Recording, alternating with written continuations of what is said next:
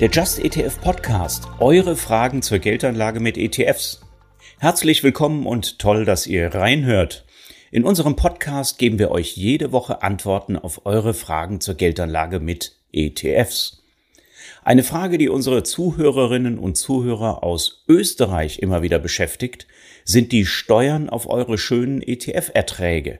Welche fallen an? Wie werden sie erhoben? Und was muss ich tun? Diese Folge ist also für alle Bewohnerinnen und Bewohner des schönen Alpenlandes gedacht. Die genannten Steuerinformationen gelten nicht für euch in Deutschland. Alle deutschen Steuerfans verweise ich auf zwei frühere Podcast-Folgen.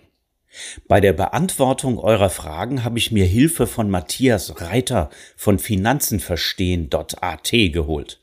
Er hat sich intensiv mit Steuern und ETFs auseinandergesetzt. So hatte er auf alle meine Fragen eine Antwort, ein richtiger Rundumschlag. Die gute Botschaft, für gängige Produkte in ETF-Sparplänen funktioniert in Österreich alles recht einfach und logisch. Nur wer viel handelt oder ein Konto bei einem Broker hat, der nicht steuereinfach gleich alles abzieht, hat etwas mehr Arbeit. Hört doch mal rein. Achso, übrigens, mein Name ist Jan Altmann. Ich bin ETF-Experte beim Verbraucherportal Just ETF und seit über 20 Jahren im ETF-Markt dabei. Und noch eine kleine Anmerkung, bevor es losgeht. Alles, was wir sagen, ist weder Steuer noch Anlageberatung noch Produktempfehlung. Den Just ETF Podcast gibt es, damit ihr selber in Eigenregie eure Anlageentscheidungen treffen könnt. Jetzt geht's los mit der Aufzeichnung. Viel Spaß. Schön, dass du dabei bist. Stell dich doch mal vor. Hallo Jan, grüß dich sehr gerne. Danke für deine Einladung hier zu dem Podcast. Ja, Reiter Matthias mein Name. Ich habe eine Ausbildung zum staatlich geprüften Wertpapiervermittler absolviert und bin aktuell einer der Betreiber der Plattform Finanzenverstehen.at. Dort bereiten wir alles rund um das Thema Geldanlage in Österreich einfach und verständlich für Privatanleger auf. Sprich, da bekommt man Informationen zum Investieren im Allgemeinen, man bekommt Informationen zu Online-Brokern und ganz wichtig und eines der meistgeklickten Seiten bei uns auf der Website, man bekommt alle Informationen rund um das Thema Steuern ganz einfach aufbereitet. Hurra, also da habe ich schon mal den richtigen gefragt hier oder vor mir für meine künftigen Fragen. Und also da, da ich wirklich gut weiß, wie Steuern in Deutschland auf ETF-Erträge angewendet werden, da bin ich jetzt umso neugieriger, wie das in unserem südlichen Nachbarland funktioniert. Ist nämlich in jedem Land anders, trotz Europäischer Union und so weiter. Also die Fiskalunion wird noch etwas dauern. So, jetzt äh, nach diesem kleinen Einschub legen wir mal los. Matthias, sind ETFs ein Thema in Österreich? Tatsächlich ja, also ETFs sind, werden in Österreich immer beliebter. Eine aktuelle Studie von EY hat belegt, dass circa 11 Prozent der Österreicher bereits in ETFs anlegen. Und die Studie hat aber auch gezeigt, dass sogar 14 Prozent in Kryptowährungen veranlegen. Das heißt, ETFs sind jetzt noch nicht ganz so beliebt wie Kryptowährungen. Und auch eine spannende Erkenntnis der Studie, dass immer noch 40 Prozent der Menschen ihre Investments persönlich bei der Bank ausführen. Also ich sehe daraus einfach ein enormes Potenzial für ETFs in Österreich und wir möchten das als Bildungsinitiative aufgreifen und dazu viel Beiträge erstellen und wirklich informieren über das Thema ETFs. Ja, super. Also ETFs sind ja auch schon eigentlich lange handelbar in Österreich auch und äh, teilweise eben auch in Nachbarländern. Und da kommen so die ein oder anderen Fragen auf einen zu. Wie geht das jetzt mit Steuern und ETFs? Das ist nämlich gar nicht so selbstverständlich. Da muss man einige Fußangeln wahrscheinlich beachten. Was wird denn jetzt besteuert bei Erträgen in ETFs nach österreichischem Steuerrecht? Also wann treten überhaupt Erträge auf, die ich dann versteuern muss? Und gibt es vielleicht einen Freibetrag oder sowas? Mhm. Ich nehme die zweite Frage gleich einmal vorweg zum Thema Freibetrag, weil das ist recht einfach erklärt. Äh, nein, also Stand jetzt Anfang August 2022. Wir haben keinen Freibetrag wie in Deutschland zum Beispiel. Also hier haben Anleger in Österreich wirklich einen Nachteil gegenüber unseren Nachbarn in Deutschland. Aber, und das ist auch ganz, ganz wichtig, aktuell ist im Regierungsprogramm die Rede davon, steuerliche Erleichterungen für die Anleger in Österreich zu schaffen.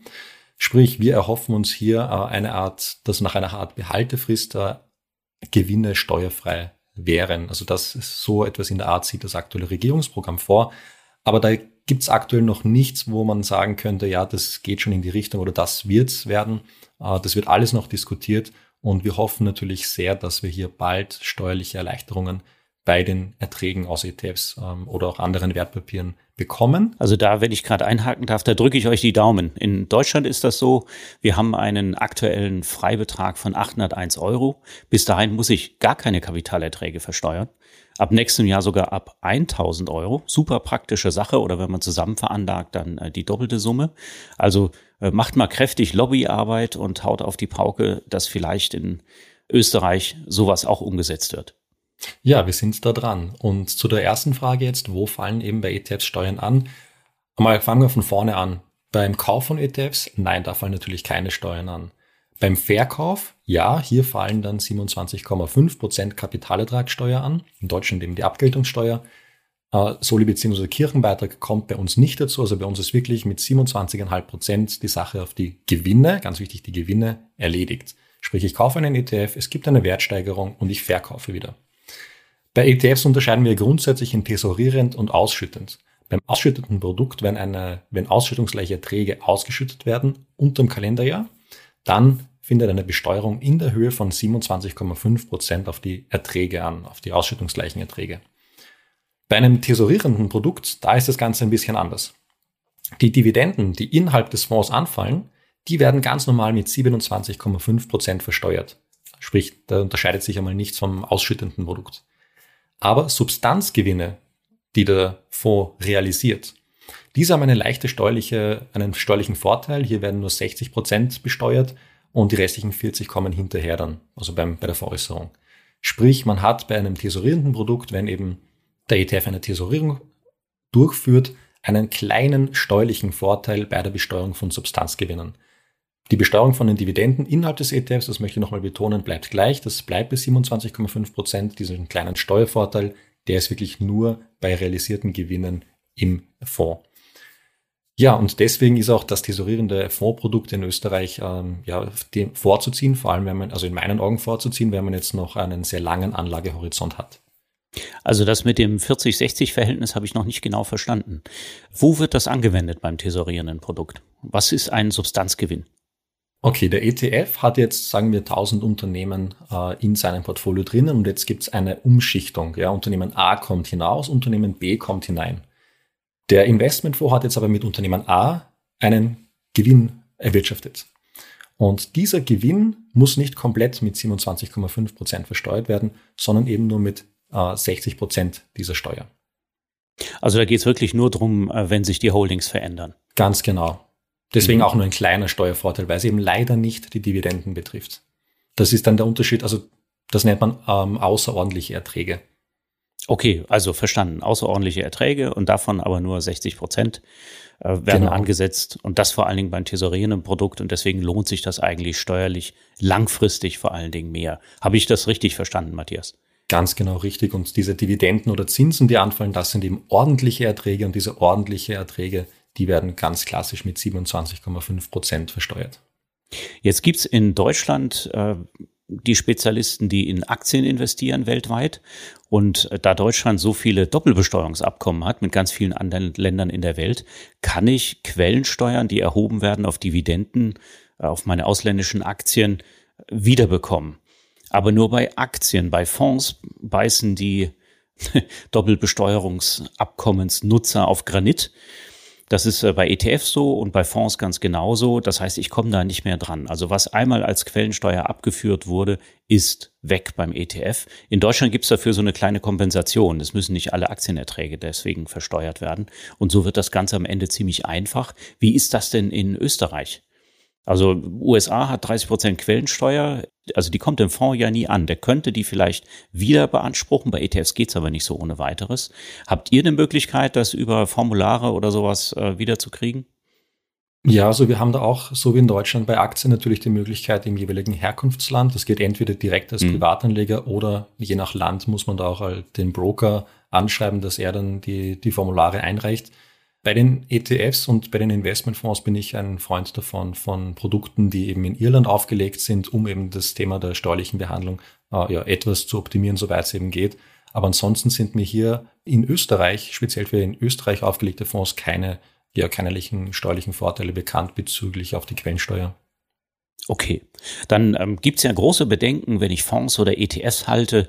Wie muss ich das denn in meiner Einkommensteuererklärung angeben? Muss ich das überhaupt tun? Du hast ja die 27 Prozent eben erwähnt, die eigentlich dazu da sind, äh, die quasi eine Abgeltungssteuer sind, die das Ganze im Sinne der Einkommensteuer abgelten, wo dann nichts weiter erforderlich ist. Aber wo gehen die denn ab? Wer zieht da was ab? Und muss ich vielleicht sogar was im Voraus überweisen? Wie funktioniert das bei euch?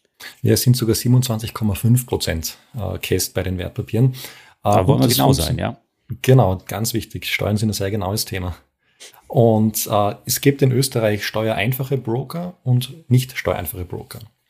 Das ist ganz essentiell einmal ganz am Anfang, bevor ich überhaupt nachdenke, in welche Produkte ich investiere, sollte ich mir Gedanken machen, welchen Online-Broker nutze ich.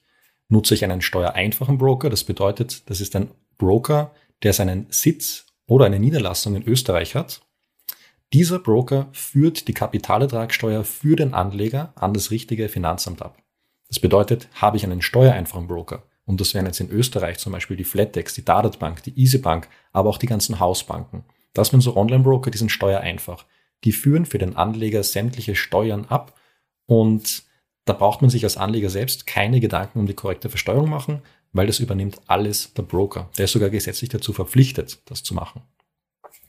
Habe ich jetzt aber einen nicht steuereinfachen Broker, wie zum Beispiel Scalable Capital, Trade Republic, der neue Finanzen.net Broker, dann muss ich selbst die Versteuerung machen. In der Regel stellen diese nicht steuereinfachen Online-Broker dann einen Steuerreport zur Verfügung. Da wird dann meistens sehr genau angegeben, wo welche Erträge angefallen sind. Und dann muss ich für das Kalenderjahr 2022 haben wir aktuell muss ich die Steuer bis zum 30.06. des Folgejahres an das Finanzamt melden. Dann muss ich sehr wohl eine Einkommenssteuererklärung abgeben. Die unterscheidet sich ein bisschen von der klassischen Arbeitnehmerveranlagung, wie wir sie in Österreich haben.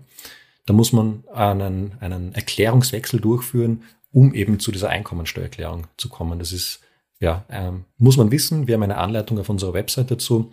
Aber danach ist das Thema in fünf bis zehn Minuten eigentlich erledigt. Also ich habe noch gelesen vor kurzem den Begriff Steuerleicht. Damit macht ein Broker, nämlich Scalable, äh, jetzt äh, Werbung in Österreich und sagt, okay, wir haben halt so ein gutes Reporting, das könnt ihr eins zu eins direkt eintragen in eure Einkommensteuererklärung, obwohl wir die 27,5 nicht direkt an der Quelle dann abziehen. Das heißt, man hat dann ein bisschen mehr Arbeit noch, muss auch eine Steuererklärung dann abgeben. Vielleicht würde man das ja sonst gar nicht und das entsprechend angeben. Ich könnte jetzt aber auch schlau sein und ähm, gebe die Erträge nicht an. Was passiert dann? Ja, das ist ganz äh, spannend. Natürlich hat das Finanzamt Mittel und Möglichkeiten, da drauf zu kommen, denn natürlich sind äh, Broker im Ausland dazu verpflichtet, dich als Kunden beim jeweiligen Finanzamt zu melden. Das heißt, das Finanzamt weiß längst, dass du dort bei dieser depotführenden Stelle ein Online-Depot hast. Da müssen auch gewisse Daten übermittelt werden. Also die wissen, also das Finanzamt bekommt vom jeweiligen Online-Broker dann sehr, sehr viele Daten von dir und schickt dir dann einen Brief zur Erinnerung, dass du doch bitte die Einkommensteuererklärung äh, abführen wirst. Und ich nehme an, wenn man es nicht tut, äh, wird es auch nachdrücklich dann verlangt, beziehungsweise man steht dann auch schon mit dem halben Bein hinter schwedischen Gardinen. Also so ist das in, in Deutschland auf jeden Fall. Äh, das kann sehr äh, übel enden, ist also kein Steuerspartipp, das zu unterlassen. Man sollte es bis zum, du hast gesagt, 30.06. des Folgejahres dann angegeben haben, ne? Ganz genau, richtige. Okay, jetzt hast du vorhin einen Begriff genannt, Meldefonds. Was ist das denn? Ja, ähm, ein Meldefonds ist ein Investmentfonds, der seine steuerlichen Erträge an die österreichische äh, Kontrollbank meldet. Das heißt, die österreichische Kontrollbank, das ist eine riesige Datenbank, die erhält von allen Investmentfonds diverse Steuerdaten und diese österreichische Kontrollbank, oder die Daten der Kontrollbank, darauf haben auch die diversen Online-Broker Zugriff und dank diesem Zugriff zur Kontrollbank können die Online-Broker eben die Steuerlast des Anlegers erfahren. Und Meldefonds sind eben nichts anderes als Investmentfonds, die dort bei der österreichischen Kontrollbank gemeldet sind, wo eben eine steuerliche Abfuhr ganz einfach möglich ist.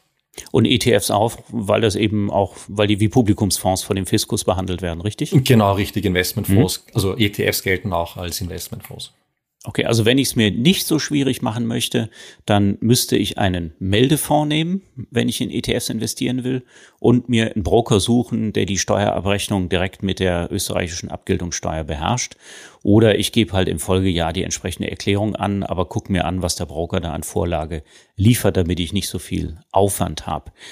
Ja, was ist denn zum Beispiel mit so einem ETF aus den USA? Also wir kriegen immer Anfragen, wieso habt ihr denn den Cathy Woods ARC Innovation ETF nicht auf eurer Webseite? Äh, den haben wir nicht drauf, weil er jetzt 70 Prozent verloren hat seit seinem äh, Höchststand, sondern wir haben ihn nicht drauf, weil der in den USA aufgelegt ist. Erkennt man an der ISIN, der äh, internationalen Wertpapierkennnummer, die ersten beiden Buchstaben US untrügerisches Kennzeichen für einen US-Fonds, den kann ich natürlich kaufen irgendwo an der US-Börse. Oder es gibt auch manche Handelsplattformen in Deutschland, die sowas anbieten. Was passiert dann mit so einem Fonds? Der meldet ja höchstwahrscheinlich nicht. Richtig, ja. Ähm, und ich möchte noch ganz kurz zum Thema Meldefonds etwas äh, beisteuern. Diverse Investmentfonds, ETFs, die man bei seinem Online-Broker im Sparplan besparen kann, sind in der Regel alles Meldefonds. Weil auch der Broker möchte natürlich jetzt seinen Kunden äh, nichts aufbinden und für dieses natürlich auch viel leichter, dass sie so einen Meldefonds dem Kunden zur Verfügung stellen. Und diverse Investmentfonds der großen ETFs von iShares, MSCI Worlds oder einen All Country World Index etc. In der Regel haben, brauchen sich da die Anleger keine Gedanken machen, weil das sind so große Fonds, die sind so bekannt. Das sind alles Meldefonds und die Versteuerung klappt hier ganz, ganz leicht. Also vor allem Privatanleger, glaube ich, tun das Thema Steuern sehr oft ja, abschrecken. Und die ganzen großen Fonds bei den großen Brokern kann man in der Regel ganz ohne Probleme besparen. Und du hast das jetzt angesprochen mit dem Fonds von Katie Wood zum Beispiel. Das war auch eben einer von den Fonds, die man jetzt in Österreich bei diversen Online-Brokern nicht zeichnen hat können. Man hat sie aber sehr wohl bei einem Online-Broker, der eben sehr viele Handelsplätze anbietet, äh, zum Beispiel in New York kaufen können. Direkt. Das war möglich, ja. Aber als ETFs im Sparplan äh, konnte man sie in Österreich und kann man sie nicht kaufen. Okay, und da hätte ich eben den Nachteil, ähm, was genau ist der Nachteil? Darf ich die gar nicht besitzen oder werde ich da in der Substanz? Früher in Deutschland war es mal so, da wurdest du in der Substanz besteuert. Das ist nach dem neuen Investmentsteuerrecht nicht mehr so, aber die Vorteile, die man abziehen kann auf äh, Aktiengewinne, äh, Gewinne mit Aktien-ETFs, die kann man nicht zur Anwendung bringen. Also sind tatsächlich steuerlich nachteilig, diese Dinger in, in Deutschland. Und wie, wie wäre das bei euch, wenn jetzt ein Fonds kein Meldefonds ist, den ich in meinem Depot habe? Äh, was passiert dann? Ja, und zwar, wenn ein Fonds jetzt kein Meldefonds ist, dann ist es ein sogenannter, ein schwarzer Fonds oder ein, einfach ein Nicht-Meldefonds. Und da gibt es eine Pauschale also es ist kompliziert zu klären. Also es wird hergenommen der Einstandskurs vom ersten, also vom Jahresbeginn bis zum Jahresende und dann wird geschaut, äh, wie viel Ertrag hat man denn hier jetzt gemacht. Und dann wird eben 90 Prozent des Unterschiedsbetrags hergenommen und das wird dann eben besteuert. Mindestens aber eben 10 Prozent des aktuellen Rücknahmepreises. Also es gibt eine pauschale Besteuerung, es ist kompliziert und es ist auch einer unbedingt der Punkte, wenn es soweit kommt, dass man eben einen Nichtmeldefonds im Depot hat, dann ist wirklich der Weg zum Steuerberater der beste Schritt. Und eins möchte ich an der Stelle auch noch erwähnen. Wir haben jetzt die Plattform seit circa zweieinhalb Jahren am Laufen und wir haben noch nie eine Anfrage per Mail bekommen bezüglich einer Besteuerung von einem Nichtmeldefonds. Äh, das ist ein sehr, sehr kleines Nischenthema im Gegenzug dazu, dass wir hunderte Anfragen zur normalen Besteuerung und vor allem zum Thema steuereinfacher Broker, nicht steuereinfacher Broker bekommen haben. Okay, ja, danke auch für die Einschätzung. Also so kompliziert ist das gar nicht mit dem Versteuern von ETFs und Fonds in Österreich, so wie ich das im Augenblick sehe. Und wie gesagt, es wird einem viel Arbeit abgenommen, entweder durch Reporting durch den Broker oder sogar den automatisierten Abzug, wenn man eben guckt, dass man Meldefonds hat, was die meisten erhältlichen Produkte aber offensichtlich sind. Jetzt eine Frage, wie ist das aus deiner Einschätzung eigentlich für die Vermögensbildung? Wenn ich jetzt aus versteuertem Einkommen, also aus meinem Nettoeinkommen, mir was abzwacke als Sparrate und mit ETFs sinnvollerweise sehr günstig langfristig spare, wie verhält sich das steuerlich jetzt für so einen ETF-Sparerin oder Sparer? Ja, natürlich nicht sehr angenehm, wenn wir jetzt tatsächlich in dieser Steuer, Besteuerung von 27,5 Prozent beibehalten werden. Das ist natürlich, so wie du angesprochen hast, äh, wir nehmen das Geld zum Investieren aus bereits versteuertem Einkommen. Die Dividenden, die wir ausgeschüttet bekommen, wurden auf Unternehmensebene bereits versteuert. Und dann wird eben nochmal die Kapitalertragssteuer aufgeschlagen. Da findet natürlich, äh, das ist eine ungerechte Doppelbesteuerung eigentlich in unseren Augen. Und das ist nicht förderlich für die Investmentkultur in Österreich. Also das, da verstehe ich Leute, die sagen, sie investieren nicht, weil eben überall Steuern anfallen und weil das Risiko einfach in keinem Verhältnis steht. Sprich, es ist hier wirklich die Politik gefordert, das aktuelle Regierungsprogramm umzusetzen, dass es eben sehr wohl steuerleichtende Maßnahmen in Zukunft für Anleger geben wird.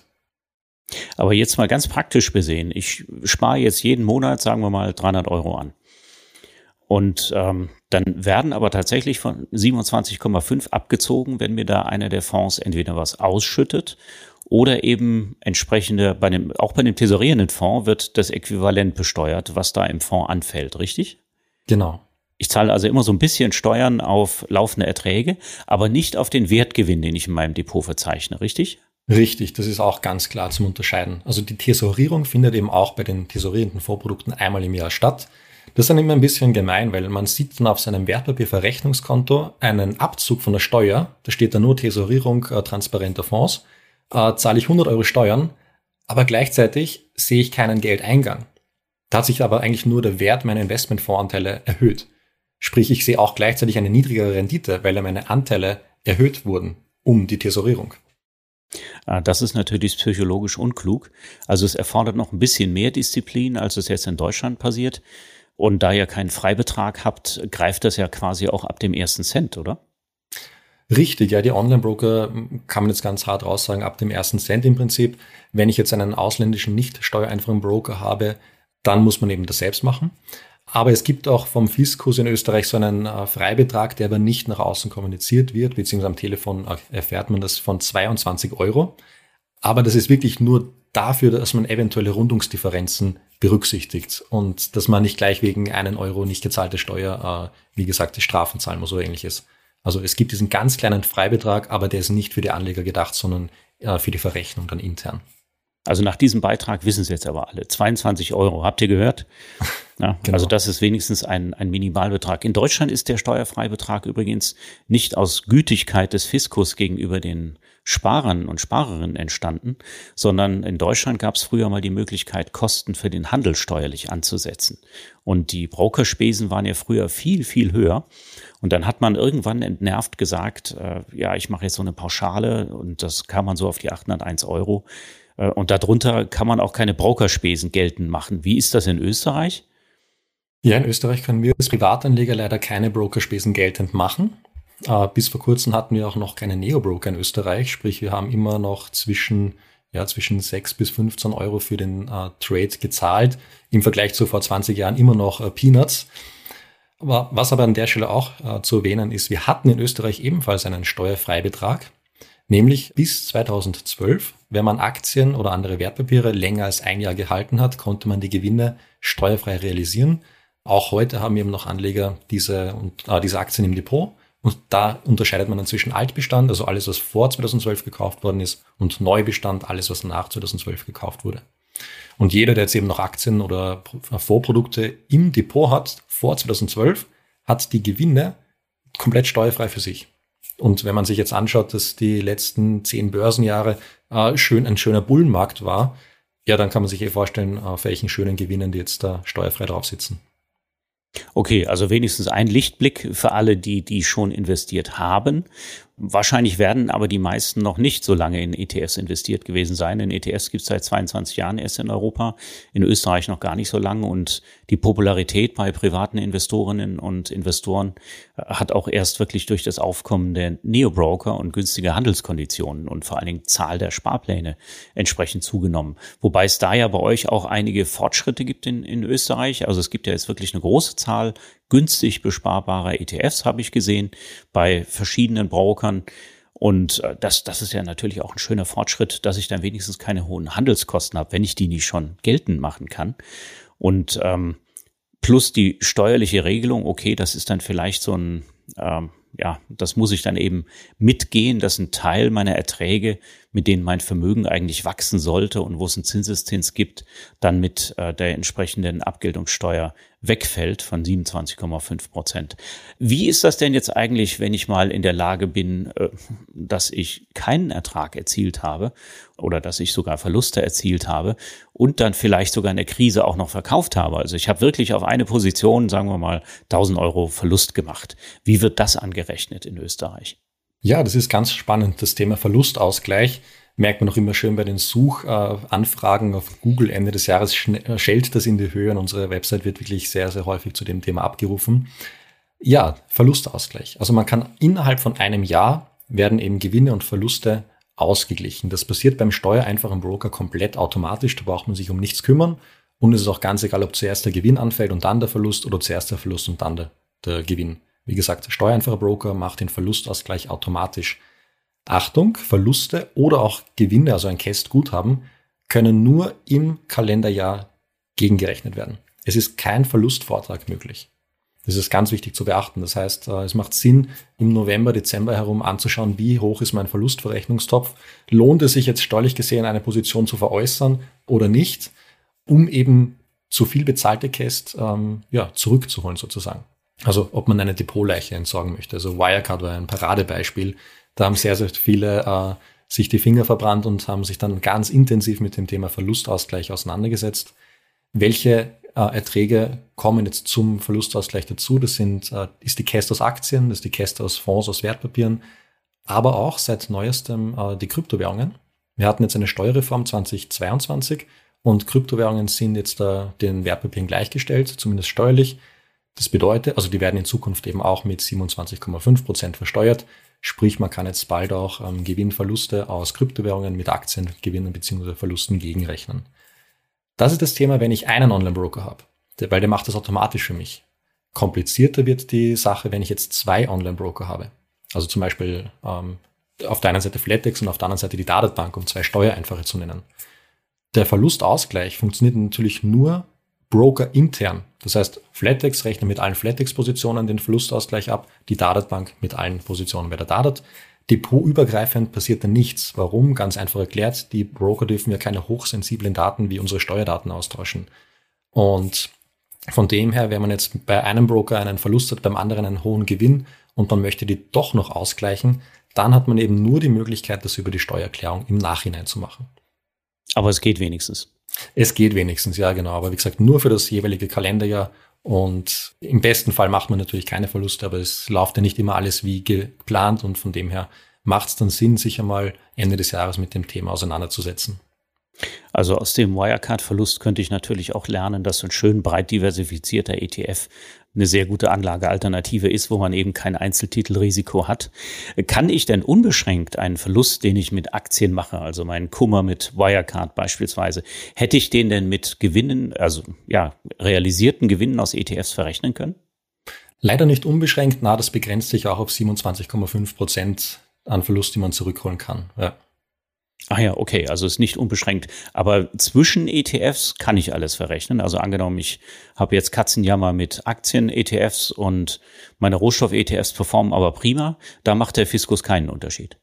Also innerhalb eines ETFs, also zum Beispiel jetzt der MSCI World ETF, einen Gewinn- und Verlustausgleich, die können sich ja dann ausgleichen. Aber wenn ich jetzt ähm, Cast aus meinem Rohstoff-ETF habe und Cast aus meinem Wertpapier-ETF, so genau. Hm. Äh, das fällt beides unter die Kapitalertragssteuer und kann somit ebenfalls nicht hundertprozentig ausgeglichen werden. Oh, interessant. Ja, also das ist in Deutschland zumindest anders. Mhm. Äh, da kann ich tatsächlich Verluste fast unbeschränkt fortschreiben. Okay. Und äh, auch vollständig verrechnen, solange ich bei ETFs, Fonds und ähnlichen Wertpapieren bleibe. Äh, dafür ist das mit den Kryptowährungen bei uns ein bisschen anders. Ja. das heißt, zwischen, Akt, zwischen Aktien und ETFs wird da wirklich bei euch noch unterschieden. Richtig, genau. Ja. Also da kannst du nicht unbeschränkt verrechnen. Und man kann, wenn ich mich recht entsinne, Aktienerträge irgendwie übertragen in den anderen Topf und also sehr kompliziert, aber Verluste aus Aktien nicht so wirklich geltend machen. Warum das der Fall ist, das weiß kein Mensch. Aber es ist eben noch im Steuergesetz so erfasst und mhm. wir hatten 2018 eine große Reform des Steuerrechts für Investmentfonds, die eigentlich ganz gut gelungen ist, die aber wahrscheinlich dann die Verrechnung mit den Aktien nicht erlaubt. Ah ja, okay, daher weht der Wind. Ja, und zum Thema Wirecard, äh, auch da ist unser E-Mail-Postfach übergegangen äh, wirklich teilweise sogar leider fünfstellige Beträge, die da verloren gegangen sind. Und da raten wir dann natürlich auch immer, weil wir eben keine Steuerberatung etc. durchführen, sondern nur informieren, äh, da dringend unbedingt bei solchen Summen einen Steuerberater, einen Experten zu Rate zu ziehen. Prima, ja, also wenn das gilt für alles, wenn ihr euch jetzt fragt, haben wir alles erfahren über Besteuerung von ETFs in Österreich?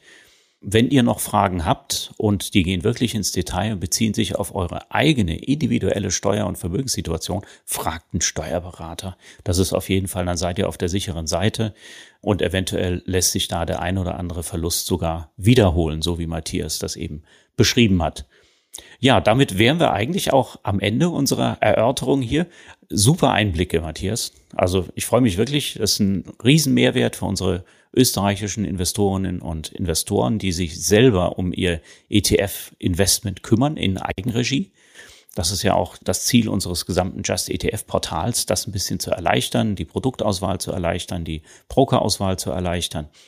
Und jetzt sagt mir aber nochmal, wenn ich jetzt zu bestimmten Fragen was nachlesen möchte oder euch kontaktieren möchte, wo finde ich euch denn? Ja, man findet uns zum Glück sehr gut auf Google. Wir sind bei all so gut wie ja, sehr, sehr vielen Steuerfragen äh, auf der ersten Seite meistens ganz oben bei Google gelistet. Äh, man findet uns unter finanzenverstehen.at, unsere Website. Da haben wir einen sehr, sehr großen Überblick zu allem, zu allen steuerlichen ähm, Fragen. Und selbstverständlich haben wir auch immer den jeweiligen Gesetzestext oder andere Quellen verlinkt, sodass wirklich jeder noch einmal bei der Primärquelle recherchieren kann und sich die, äh, die offizielle Aussage oder die offiziellen Gesetzestexte selbst durchlesen kann. Wir haben das, wie gesagt, vereinfacht zusammengefasst und bieten so Anlegern in Österreich wirklich eine zentrale Anlaufstelle für alle Themen rund um das Thema Investieren in Österreich. Wir haben einen Instagram-Kanal, auf dem wir laufende News teilen, spannende Statistiken. Wir haben einen YouTube-Kanal, einen kleinen, wo wir eben auch über Steuern sprechen, wo wir aber auch Interviews mit Experten hochladen. Also zum Beispiel kürzlich ähm, waren wir in der Wiener Börse und haben mit Christoph Boschan über, die, über das Thema Wertpapiersteuer und Kästabschaffung, die im Raum steht, gesprochen. Also man findet da wirklich einiges an Inhalte und ich kann wirklich nur jeden herzlich dazu einladen, mal vorbeizuschauen, unsere Newsletter vielleicht zu abonnieren. Dort stellen wir auch immer wieder ein, das aktuelle Thema des Monats äh, vor und man bekommt einfach sehr, sehr viele kostenlose Informationen zum Thema Investieren in Österreich. Ja, große Klasse. Also schaut mal rein in die Quellen, die Matthias genannt hat. Wir packen das auch in die Show Notes rein zum Podcast und zum YouTube-Video, so dass ihr euch da prima durchklicken könnt. Und auch noch ein Hinweis für alle Nutzerinnen und Nutzer, die das jetzt hier gehört haben. Es ging heute ums Thema Steuern auf ETFs in Österreich. Also wenn ihr jetzt euren Steuersitz in Deutschland habt, dann hört euch das an und schaut euch das an, was für Anlegerinnen und Anleger mit Sitz in Deutschland gedacht ist auf der Just ETF Website und unseren Kanälen. Ganz wichtig, das hier ein Service für alle, die ihren Steuersitz in Österreich haben. Ja, also das ähm, ganz am Schluss. Just ETF ist übrigens in Österreich auch ziemlich verbreitet. Deswegen auch das Interview heute. Also große Klasse. Vielen Dank für die Einblicke, lieber Matthias. Und ja, klickt ganz kräftig auf die Links in den Show Notes. Ich freue mich vielleicht auf das nächste Gespräch schon bald. Bis dann. Vielen Dank für das Interview. Das war die Aufzeichnung meines Interviews mit Matthias Reiter von Finanzenverstehen.at. Ich hoffe, es hat euch Spaß gemacht. War das hilfreich für euch? Dann abonniert unseren Podcast und verpasst keine Folge mehr. Außerdem haben wir auch kürzere Wissenshappen zu den brennendsten Fragen aus unseren Online-Seminaren für euch sowie frühere Aufzeichnungen unserer Just ETF Talks. Und noch viel mehr Inhalte findet ihr auf unserer Website justetf.com und auf unserem YouTube-Kanal. Kommt doch mal vorbei, die Links findet ihr in der Podcast-Beschreibung. Da gibt es auch eine Videoversion von dem eben gehörten Interview, Aufzeichnungen von früheren Online-Seminaren und Infos zu wirklich allen Themen, die euer ETF-Herz höher schlagen lassen. Wir freuen uns auf euch. Bis zum nächsten Mal.